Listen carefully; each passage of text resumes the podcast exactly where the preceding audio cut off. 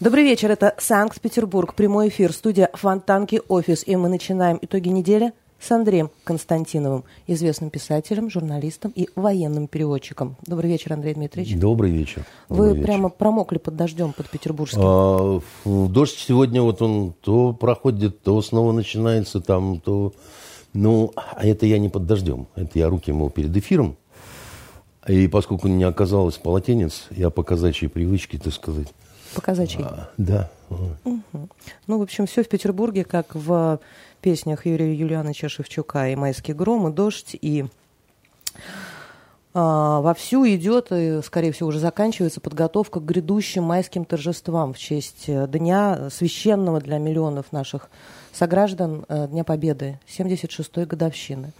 И на фоне вот этой действительно неплохой подготовки э, появляются не очень хорошие новости. В частности, в Фонтанке был рассказан случай по поводу закрашивания в Кронштадте граффити. Это граффити изображало фотографию времен блокады в Ленинграде, где маленькая девочка разговаривает с тремя матросами.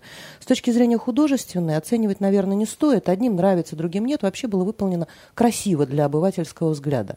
Вот это все закрасили муниципалы и разместили вместо граффити баннер. Баннер неплохой. Он изображает э, переход э, военно-морского флота, Таллинский вот этот переход, когда из 225 кораблей из Сталина до Ленинграда дошли только 162. У меня вопрос. Надо было закрашивать граффити, чтобы разместить баннер. Неужели в Кронштадте нет другого места? Ну, э, с одной стороны, я думаю, конечно, не надо было закрашивать. С другой стороны, понимаете, Лена, преувеличивать э, ну, трагизм этого деяния, наверное, тоже не стоит. Потому что вы сами сказали, что это не был какой-то там шедевр там, или еще чего-то. Это, это какие-то люди принимали решения, которые просто, они не враги, не какие-то они засланцы, там, я не знаю, э, Запада там, или еще что-то. Просто это люди, которые не очень... Альхамдулилlah, Будьте- прошу прощения. Это люди, которые не очень чувствуют настроение. А, Да, вот они не очень чувствуют людей. Они не очень чувствуют э, ну, какой-то, э, какую-то ноту, которая в настоящее время звучит. Да, вот, э, опять же, среди кого она звучит, эта нота? Вот, допустим, для нас понятно, да, там какие-то люди, которые не знаю, попроще, да, так сказать, там, а, которые, у которых много каких-то бытовых забот обычных, да, да они пожмут плечами, скажут, это, это как-то там. Поколение, Но это же народное творчество. ну и что, что народное это тоже творчество? делают Ну, простые люди, не какие-то там проплаченные. Ну, понимаете, народное творчество, не все, что относится к категории народного творчества, становится священным, понимаете? Народ у нас много чего пишет, рисует, э, значит, э, и так далее. Само по себе вот, вот народное, это, это ни- ничего не значит. Но а, как бы проблема есть в чем? Да? В том, что э, не в то время, не, не, не в том месте, да, так сказать, не так, как хотелось бы, да, вот. э. И это относится много к чему. Не только к вот этому случаю, который произошел на Фонтанке. Я э, э, вот э, это праздники вот эти длинные выходные, они немножко скучные такие получились, в том числе из-за погоды, которая, к сожалению, нас э, не, радует. И приходится, ну, там, чаще обычного включать э, телевизор. И вот там, понимаете, много чего по внешней форме правильное, вот, э, посвященное Дню Победы, а по сути своей это неправильно. Ну, например, да, значит, все новости, э, значит, которые были на неделе, э, все выпуски новостей на федеральных каналах, так или иначе касались Дня Победы, обязательно какие-то сюжеты были. И некоторые из них, с моей точки зрения, это были неправильные новости, да, так, которые, ну, как сказать, напрасная затрата сил и средств. Например, э, новости о репетициях Парада Победы. Ну, парад предстоит грандиозный, почти 13 тысяч человек участвуют. Это в Москве. А на самом деле еще по всей России матушки. В да? Петербурге тоже будут проходить Да, торжества. и вот с моей точки зрения, во-первых, совершенно не обязательно во всех городах России устраивать парады. Ну, просто потому, что соревноваться с парадом в Москве бессмысленно. Но во всех городах России живут ветераны. Может быть, их хотят пригласить? Не знаю. Я не уверен, что ветерану нужно вот так вот обязательно в эту, значит, не, не очень теплую погоду вывозить их, значит, э, как- значит, сажать там, в какие-то пледы укутывать. Потому что, э, ну, тем более вот этот вот коронавирус там и все такое прочее, да. С моей точки зрения, это мое личное, частное э, просто. Я не отношусь, естественно, к категории либералов, которые визжат вот это вот э, мерзкий термин победобесия. Смотрите, полетели деньги наших ветеранов, там, значит, самолеты вот эти самые. Я, это, это категорический бред все, да. Но, Иногда они правы, эти люди. э, но Сейчас скажу почему. один хороший, ядреный такой вот, прям вот вообще вот парад-парад. На Красной площади, Москва, Верховный главнокомандующий и так далее. А, под- а вот куча маленьких парадиков таких вот, значит, которые везде. И там а, труба пониже, дым пожиже, так сказать, и так далее. Это, ну, понимаете, тем более, что а, как сказать, там всяк норовит отличиться чем-нибудь, понимаете? Какой-нибудь парад в Краснодаре, тут тебе и казаки, тут тебе и, и чертов ступит, и сказать. Ну, это не обязательно, понимаете? Это тоже трата денег большая, да, вот. А уж давать новости о репетициях, понимаете, этого парада, это вообще, ну, какой-то дурной вкус, по-моему. Потому что, ну, вы же не даете но- новости с репетицией спектакля какого-то. Ну, э, за- зачем это, как бы, да? Это вы, вы этим, ну, как я не знаю, Ну, вообще перед премьерой а, какой-нибудь грандиозной делают иногда подобные сюжеты. когда делается некое промо, тогда, так сказать, гру- грубо говоря, когда рекламируется сам спектакль и Да, так далее. да. Но э, по закону жанра, да, вот, э, ну, как вот, вы же не будете, вот, готовится грандиозный фокус. И вы показываете подготовку этого, да. Ну, вы тем самым э, саму историю немножко убиваете, как бы, да, потому что вы ее как бы немножко препарируете. да. Торжественность. Показываем, приоткрываем занавес, да? Вы за кулисье вы показываете, да, это, это противоречит закону драматургии, да, так сказать. Пусть все обалдеют непосредственно в день, да, когда. А когда вы показываете, вот они так пойдут, вот они сяк пойдут, вот, значит, полетят самолеты таким-то строем, вы уже все рассказали. Уже немножко неинтересно, да, вы пересказали фильм, премьера которого состоится, так сказать, через два дня. А вот если вернуться немножко к не очень любимыми вами либералам, да, а, очень часто именно в их блогах и на их сайтах появляется информация по поводу, например, черствого пряника, подаренного а, 94-летней бабушке в Тюмени или в Татарстане. Человеку отказались дарить подарок, тоже 94 года пенсионерки, только потому, что она не оплатила налоги. Вот такие новости, мне кажется, они тоже должны появляться для того, чтобы, Нет, но, я не э, знаю, с- как-то разбираться с этими Нет, непонимающими, я что происходит не призывал людьми. уничтожить на корню товарищей, так сказать, либералов и а, имеющиеся в их э, грязных лапах вот эти средства массовой информации, значит, а именно новая, э, значит, э, газета «Дождь» и «Эхо Москвы», А, хотя эти три э, замечательных СМИ, знаете, у нас вот как федералам можно все, потому что они федералы. А еще этим тоже можно все, потому что они работают витриной э, значит, э, свободы слова в России. И поэтому, значит, э, эти все влево могут, а эти все вправо могут, да. И это просто как безумие совершенно. И, и, конечно, они э, ну, заточены на то, чтобы вот видеть какие-то камешки в ботинке, да. Чтобы вот, э, знаете, э, у меня появился любимый персонаж на телеканале «Дождь». После того, как там съели значит, Пашу Лобкова, значит, слопали и выплюнули косточки, значит, там воцарилась такая Екатерина Катрикадзе, совершенно божественная грузинка, значит, с вот таким вот прям лицом перекошенным от ненависти, так сказать, и с нее все время капает яд.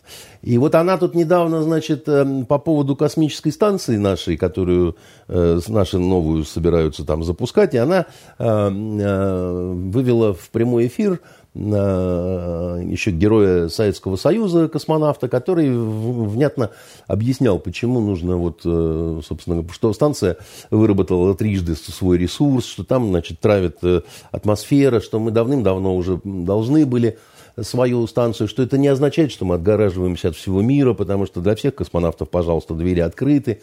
И она но все-таки, может быть, все-таки. Ну, вот, вот, вот Рогозин же вот говорил, вот, может быть, все-таки это все-таки означает, что мы отгораживаемся от всего, от всего мира. Вот мы же вот разругались со всем Западом. Да? Понимаете, вот мы разругались со всем Западом. Мне кажется, что мы не ругались со всем Западом. Понимаете? Мне кажется, что это Запад с нами разругался вообще совершенно в дребезги напополам. Да?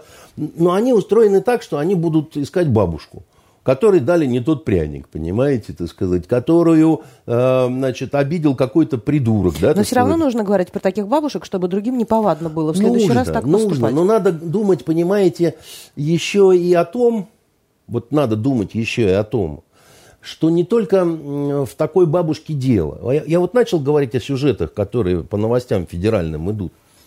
А там они просто паточные все сюжеты. Там тоже про бабушек и дедушек, естественно, да, поскольку все вот ветераны войны. И особо популярны, э, значит, просто вот как под копирку сделанные сюжеты, как э, персональный парад делают для какого-нибудь ветерана.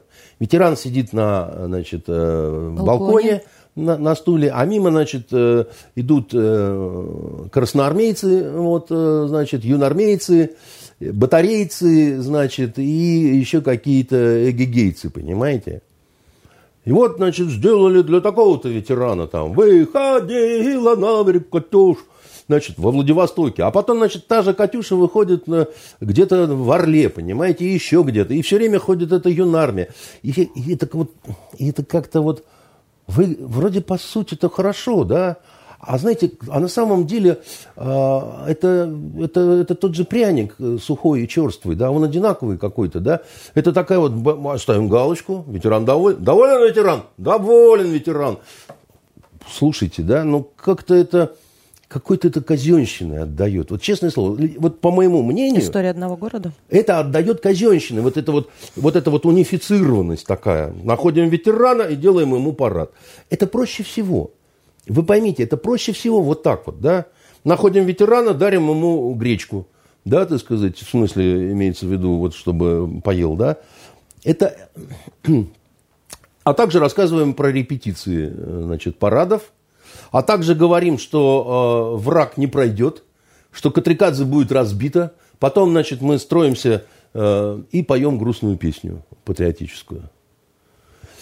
Э, мы так проиграем все, что можно проиграть. Мы и так очень сильно упустили поколение, которому вот 20 э, и меньше. Это поколение, оно, э, оно будет больше реагировать на катрикадзев всяких. Потому что оно вот чувствует эту фальш, эту заштампованность, эту вот какую-то вот такую вот заскорузлость а, э, э, этот 20 век, который в этом во всем, а мы в 21-м уже, понимаете, давно.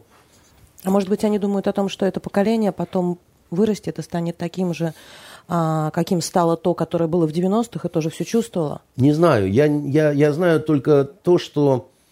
Э, вот понимаете, у меня э, нормальные дети, да, они не, не худшие представители этого поколения, да, но я по их настроениям, так сказать, очень часто ощущаю какую-то тревогу. А, потому что вроде там мы их нормально воспитывали, там, но когда ты говоришь, там, 9 мая надо поехать на Пискаревское кладбище. И они меня удивляют вопросом, а зачем? Как зачем? Да вы что, обалдели? Что? Вы что, Гарри Поттера обожрались, что ли, так сказать, твари? Как это, зачем? Вы что, не понимаете? Не, ну просто вроде такой же, это же не юбилейный, там это самое, там что-то такое, там. Они не спорят, они поедут, так сказать, они возложат и так далее. Но вот этот вырвавшийся вопрос, а зачем? Они не уникальны в таких вопросах. Да-да-да, я знаю, что не уникальны. Я, я-то знаю, что у меня хорошие, как бы, да. И мы им рассказывали, они ходили на бессмертный полк, так сказать, они знают э, истории там своих прадедушек, которые там воевали и так далее, да. Но они думают, что вот это все, вот, вот это все нафталином так немножко отдает. Что это все не, не важно, ну зачем вот эти вот прям вот ритуальные ритуальности делать, как бы, да, руками. Они вообще немножко поколение, живущее в айфоне, да, вот как бы и... Не немножко. Да, и, и в этом смысле, так сказать, выйти из айфона, взять там, значит, две гвоздики, переломить и положить на ров 42 -го года, ну, проще же в, в айфоне что-то такое лайкнуть, э, хайпнуть, так сказать, куда-то что-то послать и сказать, что да-да-да, я помню, я горжусь, да. И кроме того, они они поколение, которое очень не любит пафос. Они поколение, которое очень любит пафос обстебывать, как бы, да, так сказать, когда... Точно подмечено. Когда вот, ну, вот, вот это вот все, вот мы железной стеной, там, Катрикадзе родной, там, то то то ну, ну, ну, ну, ну, ну, ну, зачем? Да, то есть это не значит, что они вот э, побежали и продались э, Белому дому, да, а наши они не, чувствуют вот те, которые, вот эти вот сюжеты для ветеранов, там, значит, про... им кажется, что, а может не кажется, может они сами все прекрасно понимают, но проще, как бы, да, ну, делаем кирпичи, получаем за это деньги, делаем кирпичи, получаем за это деньги, да, потому что э, главный начальник, да, он мало этим интересуется, плюс он возрастной, ему не нравится, так сказать, когда говорят об его возрасте, но некуда деваться приходится, да. И он, а, он, а, он не понимает, что вот когда его что-то смущает в учебнике истории про Сталинградскую битву, это не отдельно взятый факт.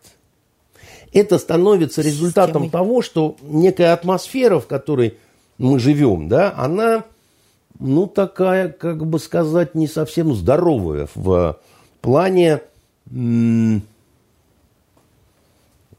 осознания нашей истории, нашей культуры исторической, сегодняшней, да, и морально-нравственной оценки, и морально-нравственной парадигмы, в которой мы живем. Идеологии нет, но на э, момент отсутствия идеологии ее роль может сыграть некий объединенный общий э, художественный контент. В том случае, если он есть. И в том случае, если его нет. И в том случае, если тот, который есть, ниже плинтуса. Понимаете, если у вас нету ничего значительного, да, вот современного уровня летят журавни – а, и вас, и ваших детей, и ваших внуков будут воспитывать э, ментовские войны. Тайны следствия. Сериал «След», который мы все сдохнем, а он будет идти на обезлюдевшей планете, понимаете? Там будут ходить с пробирками эти упыри, понимаете, и находить в мусорном баке голую женщину в одном бюстгальтере. Вот. И, значит, потом разбираться, кто же ее молотком 17 раз. А, и, э,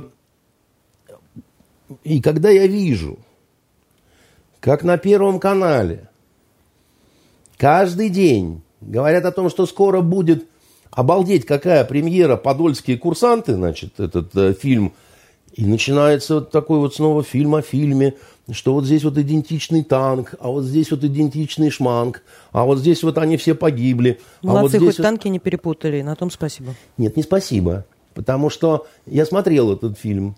Перепутал? Э, Подольский курсант. Я смотрел этот фильм, и я хочу сказать, что э, э, это фильм про подвиг, и это хорошо. Да? Это фильм, э, так сказать, про полузабытый подвиг, и это хорошо. Это фильм, где старались действительно, так сказать, там все какая-то вот внешняя идентичность. И это тоже хорошо, но это плохой художественный фильм. Э, проблема таких фильмов в последнее время, да, вот э, позавчера Александр Львович Горшков сходил на фильм Девитаев, да, про Летчик. летчика, который был пресс-показ для прессы. Он пошел, хотя я его предупреждал, что вряд ли ему понравится, ему э, он говорит, они, говорит, научились взрывы все делать, все аттракционы. Я говорю, ну и в чем же твое но? Он говорит, а вот как-то без души. Чем меня удивил. Вот, он редко вообще про душу говорит, да. Но удивил меня тем, что он это сказал. Про сам фильм-то я не удивлен, да, потому что... А еще он говорит, а еще как-то странно, там ввели какого-то персонажа, типа русского летчика, который перешел на сторону немцев. Это ложь, таких не было. Я имею в виду, и летает уже в немецкой форме, там типа там бомбит, стреляет. И вот он на побеге, Девятаев взлетел, его избил сбил вот этого предателя. А зачем это было? Чтобы было зрелищнее, понимаете, так сказать, чтобы оживить, оживить историю. Да? Вот недостаточно было подвига Девятаева, там еще ввели вот эту вот еще чушь нанайскую, да. А, потому что у этих вот творцов, с позволения сказать, да, у них одна проблема. Они не понимают, что э, лев либо хвойный, либо лиственный, как говаривал значит, Бортко, которому сегодня 75 лет исполнилось, да, а, а, либо ты делаешь э, реконструкцию, вот ты делаешь реконструкцию. У тебя получается фильм «28 панфиловцев». Да? Не, не самый плохой фильм последнего времени. Это просто реконструкция. Там нету другого ничего особенного. Да? Там, значит, это вот просто стараемся реконструировать э, то, что было на самом деле, или то, что было смоделировано. Там с пропагандистскими целями, неважно, как бы, да, так сказать. Вот реконструируем хорошо знакомый всем подвиг со времен Советского Союза. А либо мы делаем художественную историю, отдаленно на основе каких-то реальных событий, очень отдаленно. Поэтому можно даже персонажей назвать другими именами, как бы, да, мы делаем э, балладу, да, так сказать, мы делаем, ну, некую художественную историю. Но ни в коем случае нельзя смешивать эти два жанра. Понимаете? Нельзя. Это как водку с портвейном мешать, да? Это не коктейль. Это даст э, в жбан, так сказать, ляжешь пятками кверху. А они смешивают эти два жанра, да? И получается плохо, потому что основная проблема э, вот этих подольских курсантов, да, которых я, ну, меня же никто не заставлял, я сел, смотрел, так сказать, это, ну, уже... Интересно. Это, э, мне было интересно, и я желал, чтобы это был хороший фильм. А это плохая ну, художественная история. Это не умаляет. Просто вы, ну, у вас не получилось, вот, э, э, у вас не получилось, батальонов просят огня, понимаете? А вам не кажется, Андрей Дмитриевич, что может и, быть... И это проигрыш, не... потому что... Потому... Может быть, вот мне кажется, что, может быть, даже небольшие форматы, не такие художественные сейчас имели бы какой-то смысл и значение для тех людей, о которых мы с вами говорили, да, о детях. Может быть, имело смысл пригласить специалистов, настоящих, которые все это запустят в ТикТоке и прочие Инстаграмы, и причем сделают это в правильном формате, в таком, котором будут смотреть, вызывать сочувствие и понимание вот у этого молодого поколения. Вы знаете, Лен, я думаю, Потому что, что нужно... Для них только взрывы же. да, я думаю, что нужно и то, и другое, и третье, да, так сказать. Первое, второе, третье, так сказать, и, значит, еще компот из, сука, из, из сухофруктов, да, значит, э, э, оговорка по Фрейду, да, значит, э, но не получаем ни одного, ни другого, ни третьего. Я, я уже приводил этот пример, я его снова приведу. Когда вышел фильм «Летят журавли», это была не только творческая победа, да, это во многом была политическая победа Советского Союза, да, когда этот фильм посмотрел весь мир. Это было очень важно.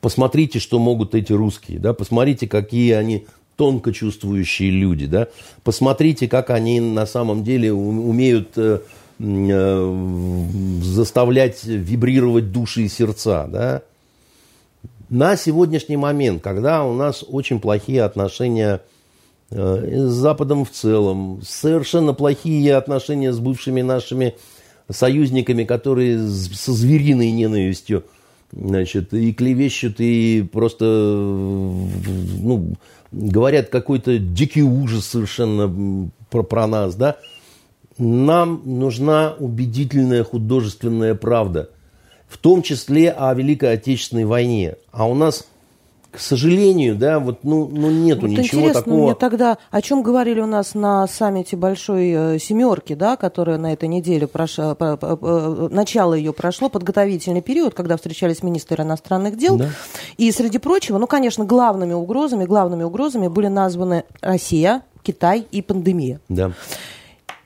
Для того, чтобы ограничить Россию в тех угрозах, которые она несет, было предложено ограничивать ее возможность как раз информирования западного общества а, касательно того, что происходит у нас и наше видение Правильно. во всем мире. Вот они на что сделали акцент, да? Правильно, потому что э, иначе э, они могут э, проиграть вот эту битву за свою молодежь. Потому что вот, допустим, как дела обстоят в Чехии, да, там старшее поколение оно не очень верит вот во весь этот бред, что наши там какие-то агенты ГРУ взрывали какой-то там, значит, э, склад боеприпасов.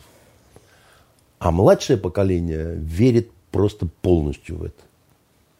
Оно, у, у них сознание по-другому уже устроено. Это, это еще вопрос такой чистой технологии.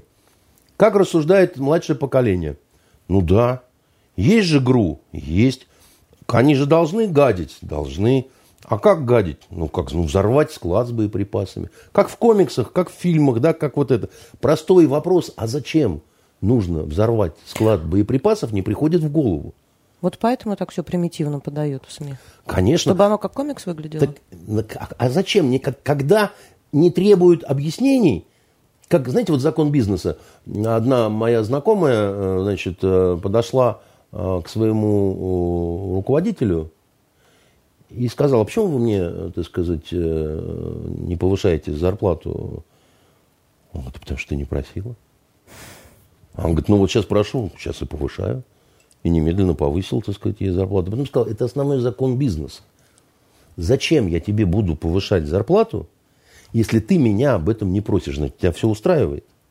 Вот когда, когда, да, так сказать, у тебя не спрашивают объяснений, это значит все устраивает. Ну, вот посмотрите у нас вот эта история, да.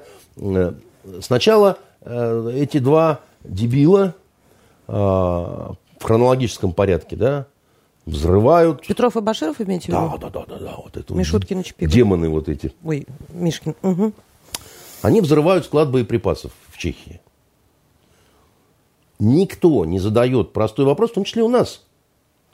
У нас, вот у нас на всяких вот этих пропагандистских каналах наших, да, там, значит, никто не задает простой вопрос, зачем России взрывать склад боеприпасов в Чехии? Потому что там якобы лежали какие-то схроны оружия, которые должны были быть, сейчас внимательно, оставлены на Украину. Зачем вот это я вообще не понимаю, но вот э, такая была версия. Значит, э, смотрите, да, вот э, она именно для детей, вот эта вот версия. Почему?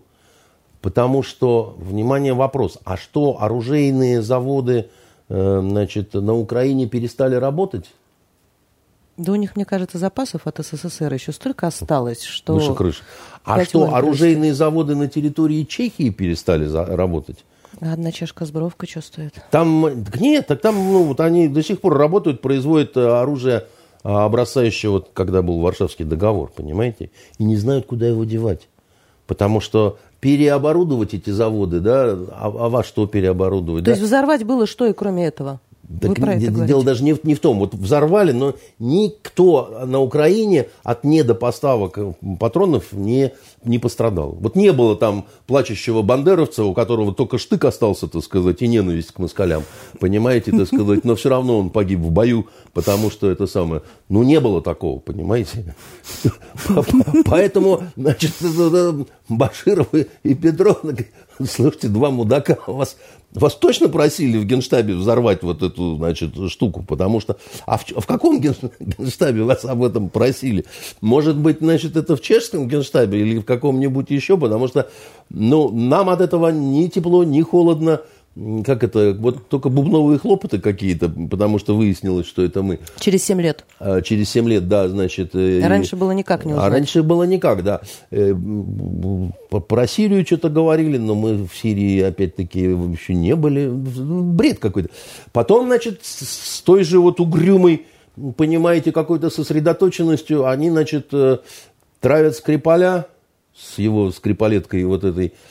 И тоже вопрос, а кто вас об этом просил? Потому что э, Путину Скрипаль не нужен, э, так сказать. Как вы говорили, выдаенный. Так он э, вообще, его же отдали добровольно. Он осужден, отсидел. И если бы кто-то хотел его на кол посадить, так его бы в тюрьме бы уже бы оприходовали, понимаете? Не, его отдали туда, а потом, говорю, господи, что же мы там творили-то? Мы же кого отдали-то, понимаете? Посылаем туда вот этих, которые все взрывают на своем пути, резиновая бомба продолжает прыгать, да?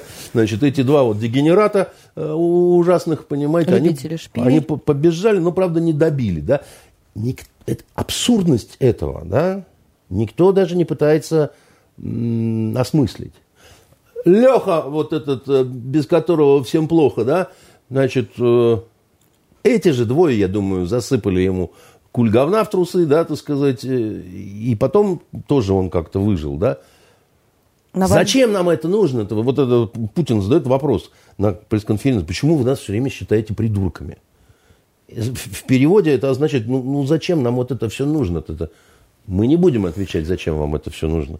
Мы знаем, что это вы, потому что вы... Вот э, я видел тут одну американку взбесившуюся, значит, во время э, программы, э, э, как она э, называется, большая игра, по-моему, она называется, на первом выходит. И они очень правильно делают, что они дают возможность высказываться американцам, причем относящимся к нам Э, не лучшим образом, да, потому что это надо слышать. Вторая сторона, безусловно, Вторая самая сторона, важная в журналистике. Верно, да. Они так не делают, мы, мы иногда так делаем очень правильно.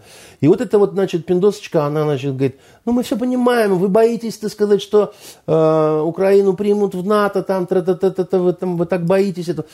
Вот она не понимает, что мы не боимся. Не боимся. И руководство наше ничего не боится. Так а что будет, если Украина Очень примут не в НАТО? хотим мы этого, на самом деле. Очень не хотим мы этого. Смертельное что-то для нас наступит, если нет, Украина пойдет нет, в НАТО? Нет, для Украины наступит, потому что э, будет э, небольшая, но малая война, так сказать. И, э, ну как, ну, если, если, если самолет э, вошел в пике, то вероятность, так сказать, вхождения в землю все время увеличивается, понимаете? Поэтому вот мы этого не хотим на самом а деле. А почему да? будет малая война? Не, ну, а зачем мы должны отдавать, э, значит, э, Э, территорию, которая очень близко к нам, да, значит, непонятно кому вообще. Чтобы там, значит, вот эти вот пиндосы, которые говорят, мы не агрессивные, мы чисто так это... Мы просто чисто револьверы положим на стол, да, и на, а на них положим, значит, лапы свои, ну, а, вот на а на спусковые крючки пальцев. большой семерки было высказано 5 числа а, про поддержку Украине. Несколько там э, ну. высказывались министров иностранных дел. Правда, они не указали, какую. Но ну. меня, Андрей Дмитриевич, знаете, что еще заинтересовало их в, этом, в, в этой встрече? Они говорили про пандемию достаточно много но никто из них а, не сказал, какими способами они будут бороться с этой пандемией, хотя заявлялось и декларировалось, что необходимо у больших фармацевтических компаний отобрать интеллектуальную собственность на вакцины, для того, чтобы она была доступной всем. Снять патентную защиту. То, да. что поддержал Путин и сказал, что... И это очень нравственная позиция, на самом деле.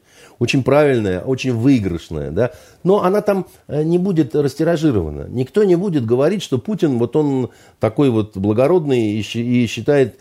Там же до сих пор не признали ни одну из наших вакцин в Евросоюзе замечательном, понимаете? Там говорят о, значит, э, вот этом ковидном паспорте, да, чтобы отрасль туризма заработала и так далее, что у тебя есть прививка, да, тебе можно, так сказать, жопу греть на Кипре, да, но, но э, не в случае с нашими вакцинами.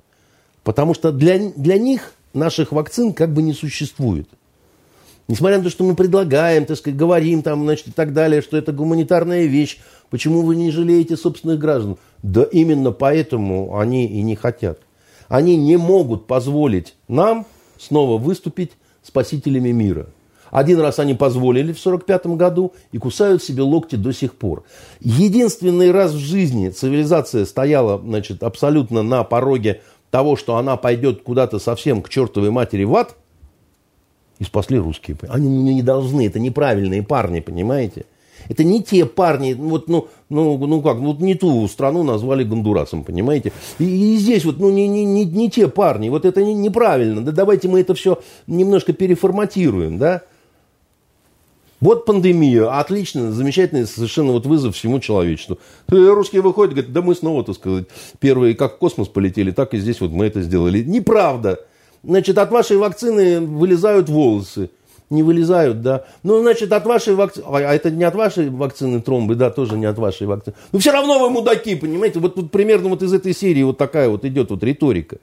Ну, как, как на нее ответить? Вот как на нее ответить? Ну, в любом случае, на такой высоконравственный шаг, э, какой предложил сделать наш президент, участники Большой Семерки, министры иностранных дел, пока Дело в том, не что, согласились идти, во э, всяком случае, со своей стороны, со стороны своих фармацевтических Фармакологические компании, компании это, это, это страшные монстры совершенно.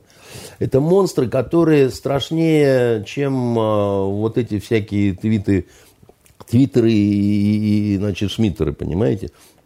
Они, некоторые считают, что мировое вот это такое вот э, правительство такое глубокое, да, вот, которое в подполье управляет из-за кулис – это как раз прежде всего фармакологические компании. Я не люблю таких вот теорий заговоров, но то, что у них огромное влияние, огромные возможности, невероятные деньги в лапах, а когда невероятные деньги в лапах, это невероятные взятки, которые можно давать. И, э, как, это, как известно, с определенного уровня взятка уже не взятка, да, а некая, так сказать, эм, э, как это, Э, вливание в экономику, да, значит, инвестирование. А вот в Индии, на ваш взгляд, насколько сильны фармакологические компании? Очень.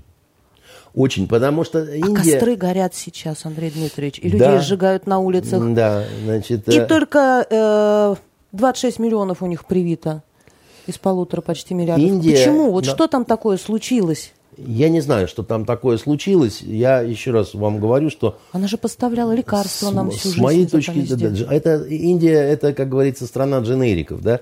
Это страна, где, значит, э, как раз вот э, берутся главные мировые бренды, да, так сказать, и по той же формуле, но немножко как бы... Копии лекарств дешевле? Намного дешевле, на порядок дешевле, да?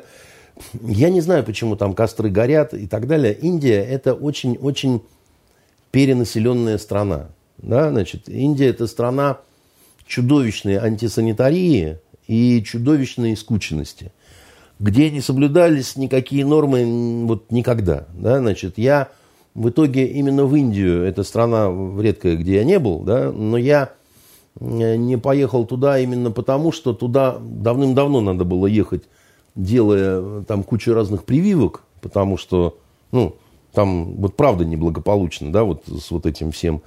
А, в том числе это связано со способами захоронения, так сказать, когда там трупы в реку, там еще чего, бог знает что. У них все в реку и сжигают, и моются, и, и все делают. Да, поэтому э, Индия это страна, где рано или поздно какие-то пики каких-то эпидемий, да, так сказать, они могут происходить. Там любопытно произошло. Помните, мы когда с вами разговаривали по поводу Швеции, Индии, у них показывался совершенно какой-то небольшой рост. Потом случилось, они победили. И вот опять вторая волна пошла, причем волна абсолютно нового коронавируса, который, как пишут, устойчив к антителам. То есть мы, например, там переболели с вами, да, приезжаешь в Индию, и вот и все. А билеты, кстати, продает Аэрофлот, хоть в воскресенье вылетая, смотрел сегодня недорого. Я не э, большой э, эпидемиолог и совсем не вирусолог, но во всей вот в этой вот истории пандемийной я вам говорил, что есть одна вещь, которая меня очень сильно беспокоит, это информационная составляющая – которая какая-то вот нехорошая, она мне не нравится, она какая-то перекрученная, изнасилованная, она какая-то вот такая вот ненормальная. И я... Обрывочная, вы говорили. И она и обрывочная, она и вот не женится там в три конца друг с дружкой, да, противоречивая очень, да, и э, самое главное, мне кажется, что это было в каких-то случаях умышленное такое вот... Э, Нагнетание нагнет, нагнетение, да, нагнетание. И, вы знаете, я э, надеюсь, у меня получится э, на следующей неделе сделать э, интервью с одним очень э, серьезным психиатром, да, значит, э, профессором. Вот на какую тему мы будем с ним разговаривать. Вот что меня очень сильно беспокоит. У нас э,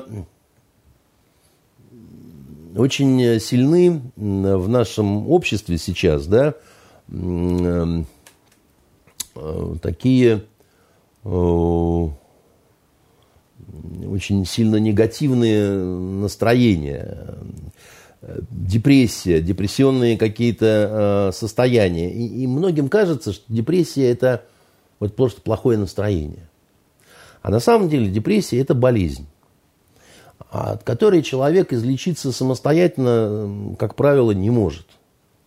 Депрессиями страдали очень многие э, творческие личности, да, и одна из характерных, один из характерных признаков депрессии – это когда э, работа не доводится до конца. Вот Микеланджело, например, он тоже страдал депрессиями, поэтому у него много работ, которые он э, начинал, да, так сказать, и не, не мог окончить. Да. Кто-то книги сжигал, рукописи, кто-то уши отрезал себе. Вы про это говорите, да? И, и про это тоже, да, значит. Э, и очень часто депрессии приводят в том числе к очень плохим э, финалом, значит, э, э, случаи суицидов там, значит, и прочие, прочие всякие штуки такие, да. И э, последнее время я как-то вот, знаете, как это вот, как голова как локатор, тут какие-то разговоры, там, значит, вот эта жена скульптора этого, да, покончила с собой, потом мне моя тетя рассказывает, что в доме, где она живет, на Васильевском острове, вот только из этого дома за последнее время две женщины выбросились из окон. Взрослых вы имеете? Взрослых, да. Дочка мне рассказывает, что в интернете все время какие-то значит, истории про то, как выпрыгивают с этажей. Она говорит, так этого много, пап, ты просто никогда не, не интересовался, да? И я решил поинтересоваться – я решил поинтересоваться э, статистикой, во-первых, по э, самоубийствам, но пока мне, пока я ничего не получил, никаких э, официальных цифр, чему я не сильно удивлен. Мне кажется, что с этим проблемы возникнут определенные. На да? скидку, если раз в неделю. На, я думаю... В Петербурге. Я думаю, побольше. Это из официальных. Ну, вот э, вообще, в принципе, считается у ученых, что количество суицидов, оно близко к количеству умышленных убийств, в, значит, вот если мы про страну какую-то берем. Потому что это одна и та же агрессия, только направленная в одном случае извне, а в другом случае вовнутрь. Да? Угу, вот, интересно. Вот, ну, я это давно, значит, э, не, не, не нынешнего времени э, информация. Э, и э, есть такое понятие, значит, посттравматический синдром. Что такое посттравматический синдром? Это когда, допустим, человек переживает очень сильный стресс, и еще, еще хуже, когда он длительный, этот стресс, а потом надо возвращаться к нормальной жизни. А у него не получается возвращаться к нормальной жизни. В силу того, что он пережил вот это вот значит, э, состояние, да, и он начинает э, Э, у него начинает все болеть внутри, да, он пытается лечить это алкоголем, так сказать, насилием, там еще бог знает чем и так далее. Вот типичный э, случай посттравматических синдромов, тем более массовых, это так называемый вьетнамский синдром или афганский синдром. Военный. Ну, это мы говорим о молодых людях, которые попадают на войну, да, так сказать, там страшно, ужасно, они творят ужасные дела, по отношению к ним творят ужасные дела, потом они обратно возвращаются в мирную жизнь, им там неуютно, они не могут себя найти, и начинается, что называется. Да? Так вот, э, общество, в принципе, и медицина разработало определенные методики, как, значит, справляться с этими проблемами. Я это помню хорошо – Потому что я сам переживал кое-что подобное, только на меня это не распространялись, вот эти методики. Потому что э, афганцев было много, а, допустим, про йеменцев никто не слышал. Ну, вообще, да, так сказать, считалось, что у нас там все было хорошо и спокойно, как бы, да. Так вот, значит, что делали с афганцами? Ну, не, эти реабилитационные мероприятия, они не успели довести Нормально развалился в итоге Советский Союз, дальше всем стало наплевать на этих афганцев. Афганцы начали сбиваться в банды настоящие, да, вот эти. Угу. Вот. А начинали как, да, ну, пытаться собрать всех вместе, какие-то, значит, санатории, никакого алкоголя, а давайте волейбол, а давайте футбол, а давайте какие-то викторины, а давайте хороводы, а давайте то. То есть собраться вместе, тот социум, да, которым близок, тех же людей, с которыми да, собираем, у них разбавляем вот эти воспоминания. так сказать, да, там здоровый секс поможет, еще что-то такое, да, вот, ну вот как-то вот отогреть их, вот вы, вырвать из этого, да. Теперь смотрите, что получилось у нас – у нас страна целиком попала в эту антиковидную мясорубку, попала в эту антиковидную войну. Все вместе. Бабах всех заперли, так сказать, на карантине. Бабах всех запугали до блевоты, так что, так сказать, там, значит, старики боялись, так сказать, к двери подойти. Там. Бабах там еще чего-то такое, да? И год, да, значит, год, когда вот, ну, когда всем кажется, что жизнь остановилась, прекратилась, что уже ничего не будет, что все очень плохо там и так далее и тому подобное. Потом вакцина как-то раз это самое чуть-чуть отпустила, чуть-чуть это самое, перестали каждый день по телевизору орать, да, что, значит, э, раньше кричали «Крым наш», теперь нам крыш, так сказать, да, значит, э, но вот это вот состояние поражения, да, так сказать, состояние депрессии, да, состояние, когда э, у властей не было выбора. Кроме как вот поначалу всей этой истории запугать всех до блевоты. Да? Потому что толком никто не понимал, с чем столкнулись. Да? Запугали так, что прям вот закатали под асфальт. А дальше, чтобы людей вытягивать из этого состояния, как обычно все. Им надо говорить, да все в порядке уже, да, да все кончилось, да все прошло. А так тоже пока говорить нельзя, потому что не прошло, да.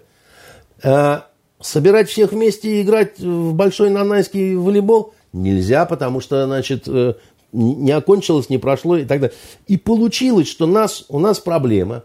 У нас э, в посттравматическом состоянии находится огромная часть общества, а власть ничего не предпринимает для того, чтобы каким-то образом их вызволить из этого состояния. А вот это посттравматическое состояние, вы считаете, оно было вызвано как раз вот той информационной политикой, которая проводилась, либо это какие-то могут быть физические, биологические последствия от перенесенного коронавируса? А это, э, как сказать, одно другому не противоречит. Это и, и это, и то, что называется. Потому что сама по себе болезнь, она во многих случаях вызывает какие-то последствия, да, так сказать. Она, она во время болезни, она вызывает страх, безусловный, так сказать, у взрослых людей – которые там по 40 раз в день меряют температуру, да, так сказать, и, ну, там вот, э, там, как бы кричат, вызывай скорую, я сейчас умру там.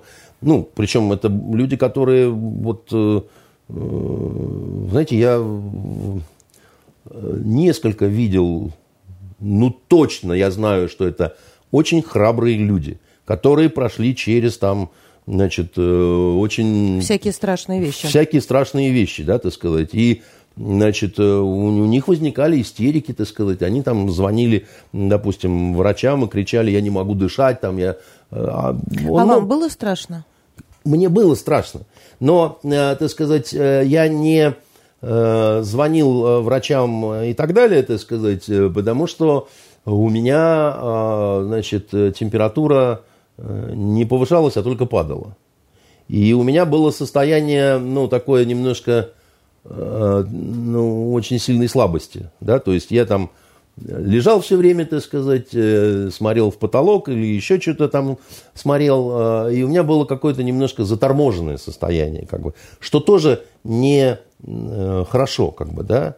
Но я просто говорю про то, что, так сказать, эта штука способна оказалась вызывать реально панику, да, значит, у, у людей, которым даже госпитализация не понадобилась в итоге, да, так сказать. Но они действительно чувствовали удушье, они чувствовали, так сказать, там, что вот этот э, кирдык приближается, значит, большими прыжками, да, значит, и, и, и осуждать их за это нельзя. Потому что человек, он не всегда может контролировать такие вот, ну, вещи, как бы, да. Страх смерти – это такая, ну, ужасная штука, я вам скажу. Не всякий может, э, как это, знаете, когда э,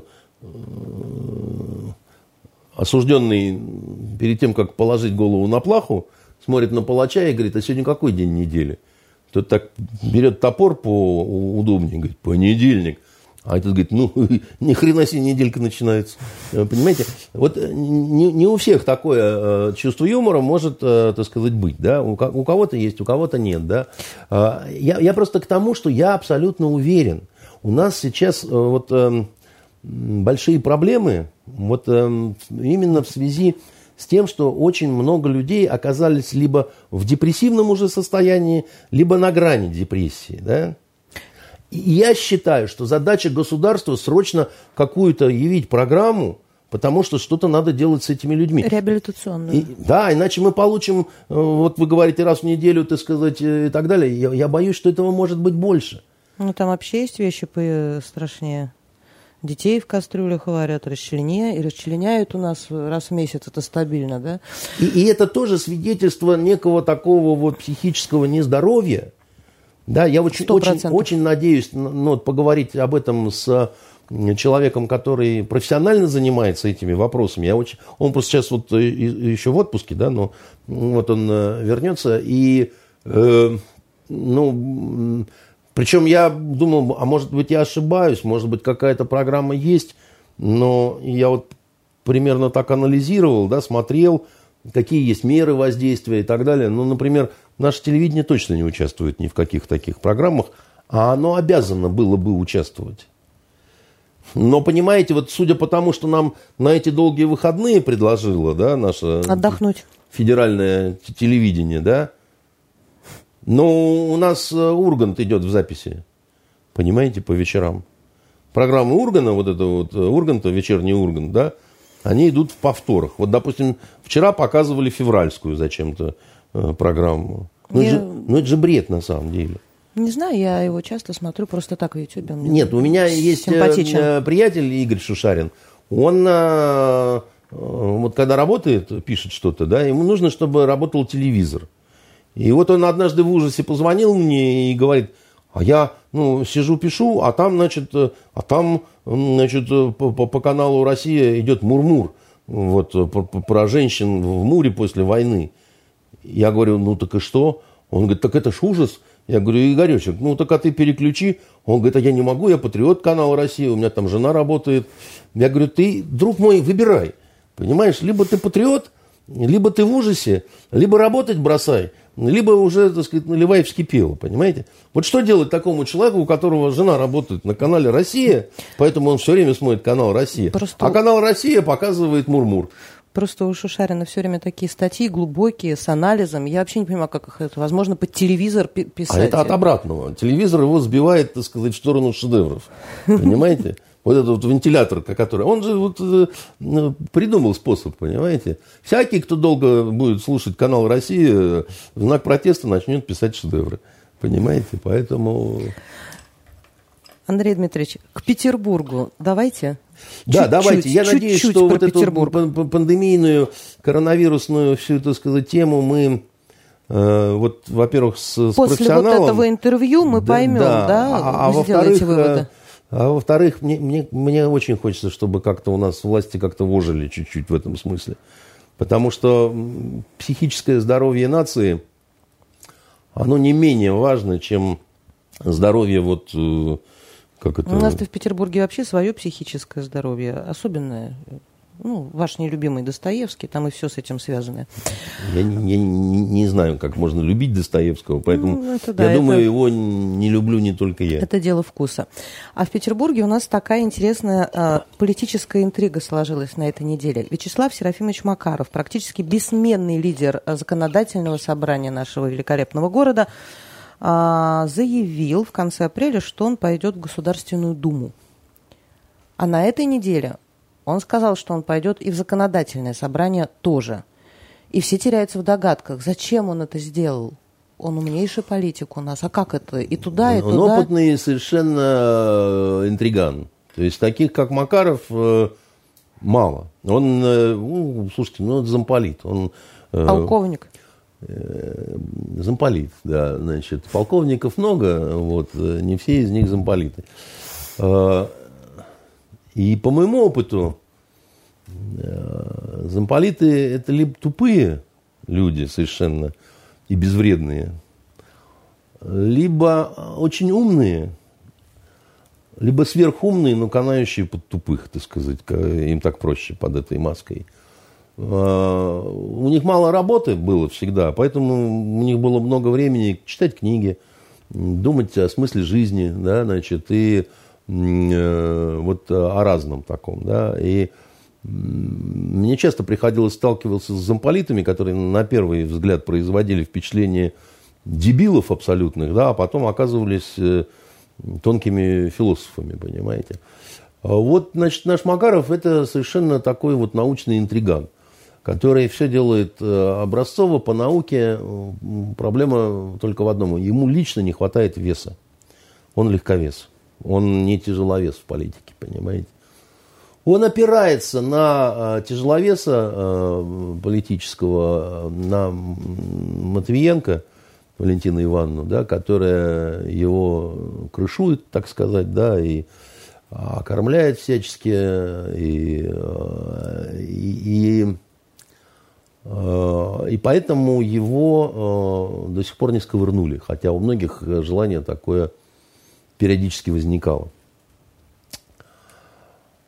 И зимой этого года вот э, начались очень такие густые разговоры о том, что, в общем-то, кирдык пришел, значит, и э, нашему э, э, руководителю парламента. Серафимовичу, да, значит, и, и, соответственно, его политической крыше тоже пришел кирдык, да, и как только, значит, э, день 7 апреля, а это день рождения Э, Матвиенко, не будем говорить, сколько ей исполнилось. Э, и вот тут, значит, карета превратится в тыкву, а, вот, а кучер превратится в крысу, соответственно, да. И этого ждала вся э, команда Макарова, которые начали уже паковать багаж, Э, чтобы ни один карандашик не оставить э, грядущим оккупантам. Вот, они все перематывали бечевками и, значит, э, грустно сопели в две дыры. И вдруг оказалось, что с Валентиной Ивановной никто не решил никакую проблему в Москве. И вдруг оказалось, что предложенные варианты, они вроде как не устроили Верховную, у которого нету, у нее много недоброжелателей и врагов, у Валентины Ивановны. И в том числе а, потому, что как один из вариантов э, преемника Владимира Владимировича на вот пересменку, как вот Медведев был, а была и она как одна из кандидатур, кстати говоря. Ну, она была даже не третий, так сказать, но тем не менее, как возможно, как готовят к запуску в космос, да, и там несколько, да, вариантов, а полетит один Гагарин. На, хотя она сама, допустим, то, что президентом стал Медведев, э, тяжело восприняла. Вот. Ну, она была удивлена, и она была не обрадована, так сказать, этим. Хотя она и сказала, что, ну, может быть, так оно и лучше. Так просто сложилось, что я был в этот момент у нее в кабинете, когда э, по телевизору показали Медведева и сказали, вот спаситель Отечества, да, так сказать, этот э, величественный муж, так сказать. И она мне даже не воспроизвести вот эту интонацию, когда она так положила карандаш на стол и сказала очень медленно и тихо, ну что ж, может быть, оно и лучше. А было видно, что она на самом деле... Ну, я могу ошибаться. Ну, вы же знаете, как в Петербурге называют время, когда была Валентина Ивановна? Нет. Золотое время Валентина, э, по аналогии с золотым веком Екатерины. Ну, это так, конечно. Я, я и сам, я ее люблю и все такое прочее. Но я просто к чему? Что у нее врагов много. Ее унизительно совершенно с каким-то с визгом и улюлюканьем выдворяли из Петербурга, если помните, да, там это было слишком быстро совершенно. Ну, вот все это как-то было через эту какую-то красненькую речку, там еще чего-то такое. Ну, в общем, она этого всего не заслуживала. А, а теперь она э, вот воцарилась э, в Сенате, и как-то быстро ее убрать оттуда вот не получилось. А, соответственно, да, значит, оказалось, что это продлевает как минимум до сентября. Да, вот э, статус-кво нашего э, Серафимыча. И, э, а далее путь наш во мраке. Абсолютно непонятно, что будет дальше. Да, вот, э, э совершенно непонятно, э, что будет с Бегловым. Потому что э, в администрации президента, да, вот, э, э, ну... Все во мраке. Нет, не во мраке, там... Э, в отношении Петербурга. В отношении Беглова вот такое примерно вот высказывание идет, что, ну, понятно, что вот как-то вот оно не очень, но э, непонятно, что с этим делать. Потому что как-то судорожно менять, признавать, значит, свою ошибку. Мы не любим признавать свои ошибки. Не менять, ну, вроде как-то тоже, да, вот какая-то вот не пойми чего. Ну, по крайней мере, до сентября давайте мы не будем коней на переправе. Значит, тем более, что не на кого их особо так менять. А дальше посмотрим, что будет. Дальше у нас, поймав все эти токи, поймав все эти сигналы, профессиональный интриган Макаров говорит, так, Ха, Конечно, через два борта в середину. Я всегда такие удары делаю, так сказать. Сюда Госдума, а здесь, смотрите, за руками следим законодательное собрание, да. А потом вот так вот я передвину, да, так сказать, а вы будете смотреть под каким колпаком шарик. Потрясающе. Но на какой бы вы колпак не показали, я вам сразу скажу, что, так сказать, все равно вы проиграете, потому что я профессионал, а профессионалы в этих штуках шарик не используют. Вот когда они колпаки вертят, там нигде шарика нет. Короче, верчу запутать хочу. Да, кручу, верчу, запутать хочу, совершенно верно. И только лохи с шариком играют, да, а нормальные люди играют без шарика, да, чтобы уж оно так это... Как, как вот это, кубик-рубик для военных, знаете, все шесть граней зеленые. Вот. А, поэтому я за него спокоен в этом плане. Он все делает правильно совершенно. И э, я скажу так, что он э, э, больше всего страдать по отсутствию Макарова в нашем парламенте, знаете, кто будет? Вишневский. Борис Лазаревич. Да. Который на всех э, значит, перекрестках кричит, как его значит, душит Единая Россия. Но я вас уверяю, они давно нашли общий язык с э, Серафимовичем, так сказать, и вот душа в душу просто. Об этом, это даже не такая уж тайна. Это вот, ну, э, это оба не глупые люди, так сказать, э, как сказать, ну, всегда договорятся, да. А спектаклю устроить на тему, значит, э, яблочного спаса или там большого единоросского гона. Тут много, знаете, мозга не надо. Это вылезай на тумбочку и начинай орать, значит, как потерпевший, и все. И Андрей Дмитриевич, преддверии э, трех выходных дней а что можно будет посмотреть вашим почитателям, вашим зрителям и слушателям, кроме Парада Победы?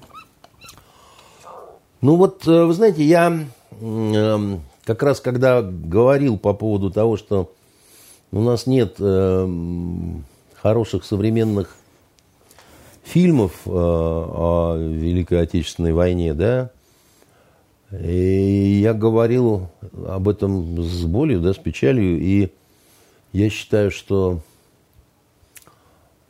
тогда не грех смотреть то, что было снято давно. И, конечно, я э, советую фильмы по Бондареву, да, так сказать, по Юрию Бондареву. Это «Батальоны просят огня»,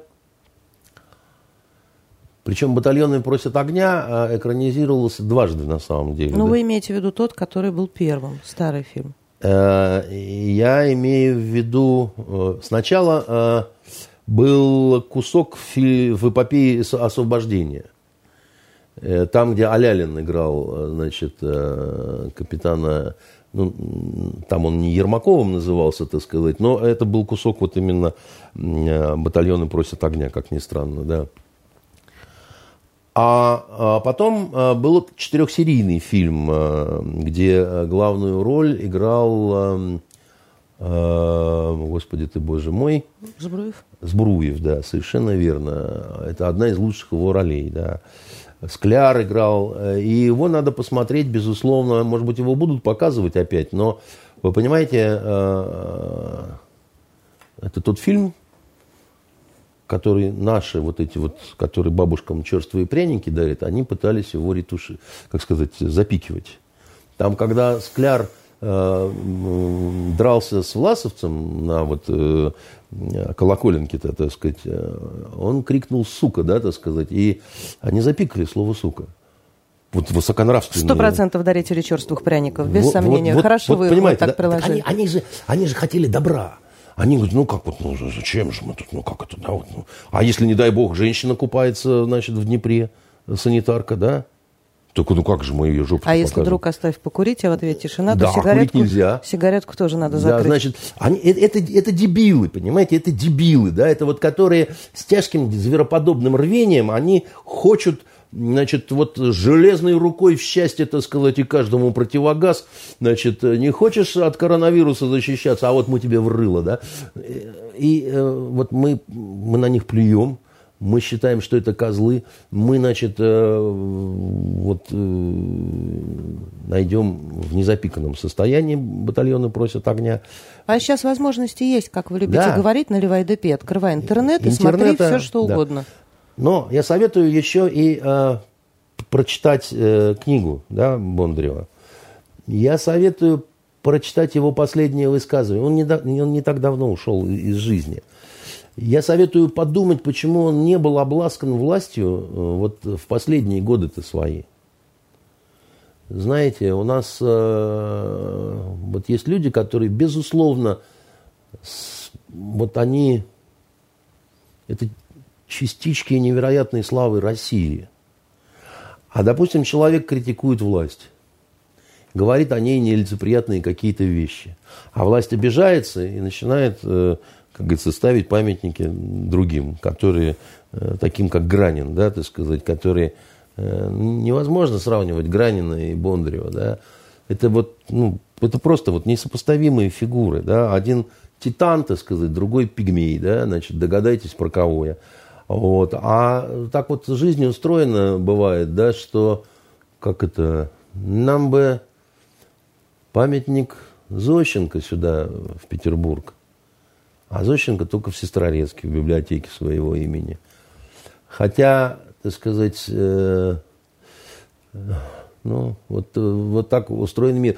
Что, что, знаете, что у Бондарева очень важное в его прозе лейтенантской, да, вот есть же несколько писателей, которые э, младшими офицерами прошли войну, и потом они, значит, ну, там, Василий Быков, например, тот же самый, да, но вот люди, сталкиваясь с войной, они по-разному ее переживают, что ли. Да? У одних остается вот этот страшный посттравматический синдром, который делает все мрачным, да, вот невозможным каким-то, да, вот таким вот э, безумно безнадежным даже, что ли, каким-то, да, вот таким честным, но вот таким, где нету места никакой лирической ноте, да, так сказать, вот ничего такого. У меня одно из любимых произведений э, у Бондарева, кстати говоря, э, это «Берег». Потому что «Берег» – это прежде всего история любви. Как это ни странно, да? причем любви невозможной. Да? Любви э, лейтенанта советского, русского, да, значит, и немки.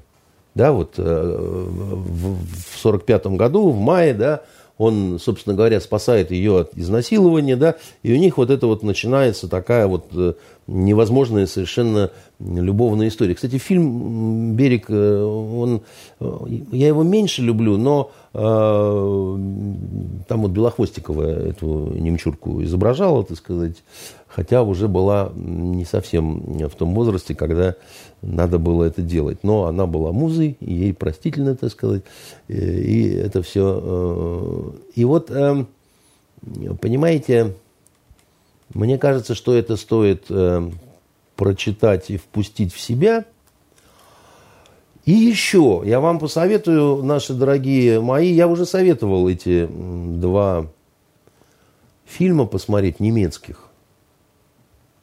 Немецких. Я не буду советовать смотреть э, подводную лодку, потому что это не совсем то. Я не буду советовать смотреть Сталинград немецкий, потому что, мне кажется, это не совсем то. Но я посоветую посмотреть два убойных совершенно фильма – один называется «Бункер». Это про последние дни э, фюрера. Э, это про то, это, это фильм, рассказанный, грубо говоря, вот э, секретаршей э, фюрера, одной из его секретарш. И он целиком со стороны немцев снят. Это такая вот реконструкция катастрофы, это художественная реконструкция, да, как вот они, вот, собственно говоря, вот уже вот ждали, когда в Берлин войдут русские. И как они вошли.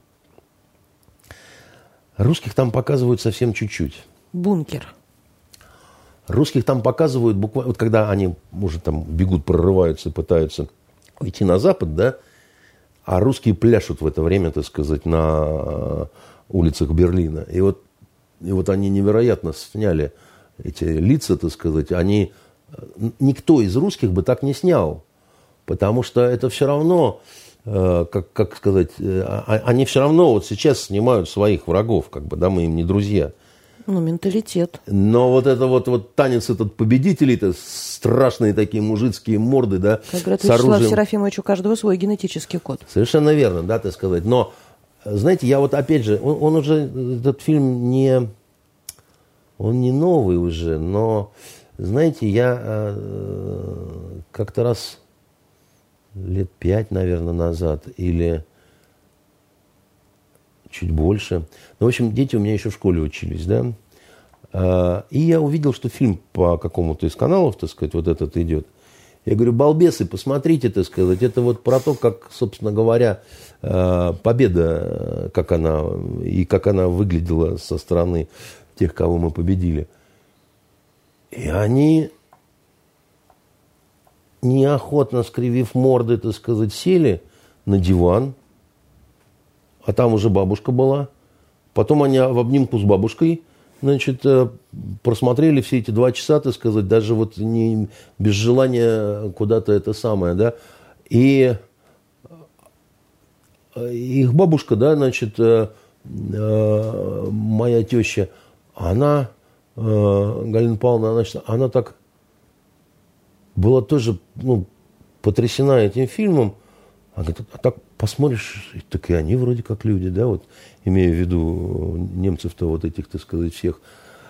Там снято очень честно, очень страшно и очень... Э, я все время вот в, в, в Польше и в Балтике крутил бы этот фильм. Вот сейчас бы. Вот. И еще, конечно, unsere Mutter, unsere Väter. Наши матери, наши отцы. Да, значит, это, это второй фильм немецкий. Это второй фильм, да. Значит, это фильм, который вызвал огромное количество дискуссий, значит, у нас э, политических. Тоже лет пять назад все кричали, надрывались, что это пропаганда там, нацизма, там еще чего-то. А чего там, ничего этого нет. Но там есть очень жестокие сцены, где один из главных героев этого фильма, немецкий э, старший лейтенант, ну, вот как он расстреливает, например, пленного политрука. Или как, например, расстреливают э, девочку-партизанку. Или как, например, э, э, там такая дикая сцена, э, немецкая медсестра, одна из главных э, героинь, а ей помогает пленная медсестра русская. И вот уже идут наши в наступление, уже вот 45-й год, да. И когда врываются в госпиталь э, бойцы наши, да, а там ну, немецкие офицеры лежат, они нам начинают этих офицеров э, добивать, А, значит, этих медсестер, они хватают, чтобы употребить по прямому предназначению, то есть изнасиловать. И э, заходит лейтенант, женщина э, русская, да, которая там останавливает это все и говорит, мы не насильники, мы освободители, да, поэтому, значит, эту суку немецкую не трогайте, эту русскую, вот эту пленную, ее выволакивают во двор, так сказать, и просто растерзывают на части. Э, Сложно. А сложно что-то сказать, да, что вот сказать, что так оно не могло быть, да, да, мне как-то кажется, что могло такое быть, да. Ну и вообще полезно взглянуть на вот те вещи, про которые мы говорим, каким-то другим иногда, вот под каким-то другим углом, иным каким-то взглядом, да, понимаете, это, это очень важно, тем более, что эти вещи все-таки были созданы, и бункер, и вот э, наши матери, и наши отцы. Да, кстати, там есть очень момент э, по поводу э, того, э, как сейчас поляки-то верещат, что не было никакого антисемитизма в Польше, что mm-hmm. это вообще клевета все и так далее. Mm-hmm. И они заявляли протест немцам по поводу этого фильма, потому что там показаны на самом деле армия Краева, и как они, так сказать, по отношению к евреям, и что они делали с евреями во время, так сказать, войны, вот в полный рост показано. А и так оно и было, я это точно знаю совершенно. Мне польский еврей об этом рассказывал. Э, наполовину которой, да, значит, э, когда еще это не было такой горячей темой. В 90 каком-то там четвертом году это было. А вот. И э, это, это, это стоит посмотреть. «Бункер», «Наши матери, наши отцы» – это второй фильм. Да. И читать Бондарева «Берег». И читать и смотреть «Берег», и «Батальонный просит огня», и «Горячий снег», конечно. «Горячий вот. снег». Вот. И можно много было бы еще, но давайте э, понимать, что у нас выходные, они не безразмерные. Когда-нибудь закончится и это все. И начнутся следующие, и ровно через неделю, в следующую пятницу, моя коллега Венера Галеева здесь с вами встретится, и вы еще посоветуете, что посмотреть и что почитать. Она хотела и в эту пятницу здесь быть. Но я сказал, что нет. Жакон есть жакон. Понимаете. Это были итоги недели с Андреем Константиновым. Хорошим вам, хороших вам выходных. И с наступающим праздником. И э, хочется поздравить с наступающим Днем Победы всех, кого это касается. А это значит все здоровое население нашей страны и очень многих людей в других странах. Вот. И даже тех убогих, которые говорят, что вот полетели деньги наших пенсионеров – Значит, убогие, вас тоже поздравляем с Днем Победы. Вы э, живы, вы вообще живете-то, потому что она... Есть вот эти потому, потому что, потому что она состоялась, да.